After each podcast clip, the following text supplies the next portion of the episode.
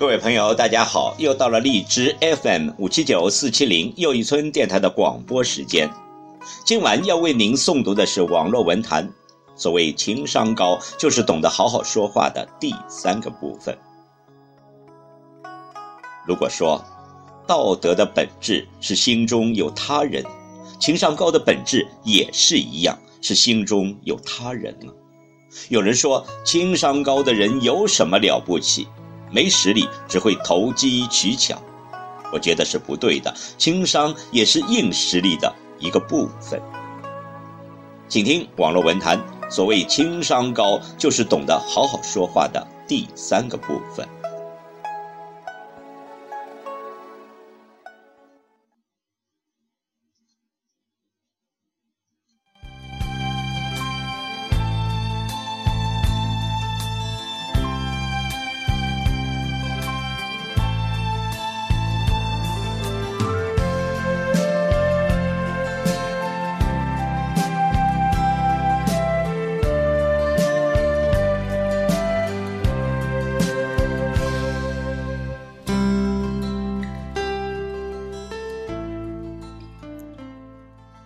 二十一，不要没完没了的讲你的痛苦，痛苦是不相通的。情商高的人会试图最大限度的去理解和体察别人的痛苦，他会有同情心，同时他不会要求别人同样如此，所以他不会遇到问题就会唠唠叨叨个没完，不会把负能量传染给别人。二十二，不要说，我早就告诉你了，我就知道会这样。很多事我们提醒过对方，对方还是会做。受错了，吃亏了，上当了，我们会忍不住就会说：“我早就说过。”有年春节，我非要全家去澳门玩。罗同学说：“人很多，我不听。去了，果然人很多。我们过关排队排了五个多小时。我非要自己拿通行证。他说我容易丢三落四，交给他保管比较好。我偏不，结果我把通行证丢了，害得我们找不到地方住，在麦当劳坐了一个晚上。”那一次，我做的每个决定都是错的，都导致了最坏的结果。但是他没有说过一句“我早就说过”，而是陪我解决问题。我对他这一点非常非常的感激。从此，我。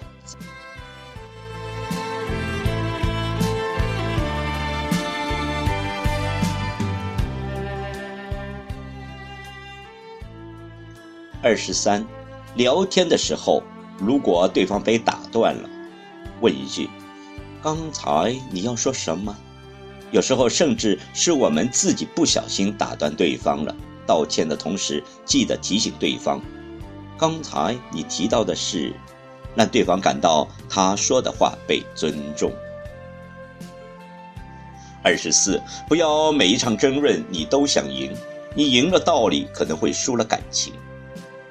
这，尤其是对你的家人，对你的好朋友，你就不要那么好胜了，好吗？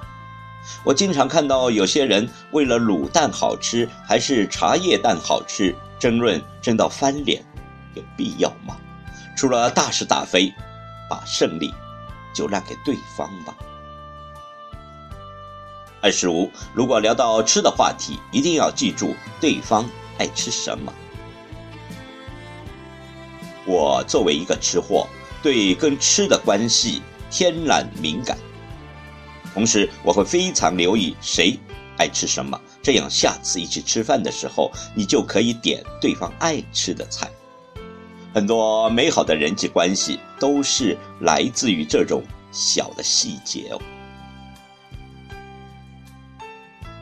二十六，分享荣耀的时候要提到别人。记得有人夸胡歌，说他诚恳地对剧组的人员说，拍戏的时候是大家一起吃苦，可是被夸的往往只有演员，他觉得很愧疚。这就是情商高的表现。生活中，你被人夸了，你获得的利益了，你要分享经验了。这个时候，不要忘记提到对于这件事有帮助过的人。二十七，承担责任的时候要提到自己。我最最讨厌是推卸责任的人，以至于我养成了一个习惯。凡事首先找出自己的问题，先检讨自己。所以出了任何问题，我首先想到的是承认自己的错误。二十八，不要大发飙。不是说发怒是一种破相。胡适是高情商的代表，几乎没有人见过他生气。学会管理自己的情绪，生气的时候深呼吸十秒钟，给自己一个缓冲。想想，这件事严重到要只能靠发飙才能解决吗？有没有更好的处理方式？二十九，拒绝别人可以先自责。比如很多人找我约稿，我就会说，我这个人人品特别差，是个超级的拖延狂，经常放鸽子。我对你最负责任的方法就是不接这个稿子，真的，请谅解。别人往往只好说，好吧，那以后有机会再合作。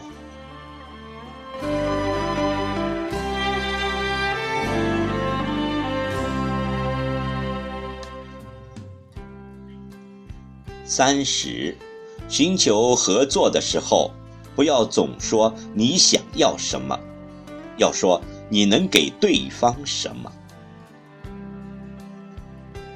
经常有人来找我，问我说：“我想跟你合作一个项目。”然后他就会开始说他需要什么，他想达到什么效果。如果我参与了，他的目标或者心愿就达成了。他忘了一点，你既不是我的爹，也不是我的娘，我为什么要来完成你的梦想？求职的时候也是，很多人总是说我多么需要这份工作，你更应该说的是，你能给这个公司这个职位带来什么，让对方有一个选择你的理由。三十一。即使是对最熟悉、最亲切的人，请依然保持尊重和耐心。很多人对陌生人很礼貌，对家人、伴侣或好友却极不耐烦，经常翻脸，因为仗着对方不会生气。为什么不把你温柔和体贴、你的快乐和美好留给最爱你的人呢？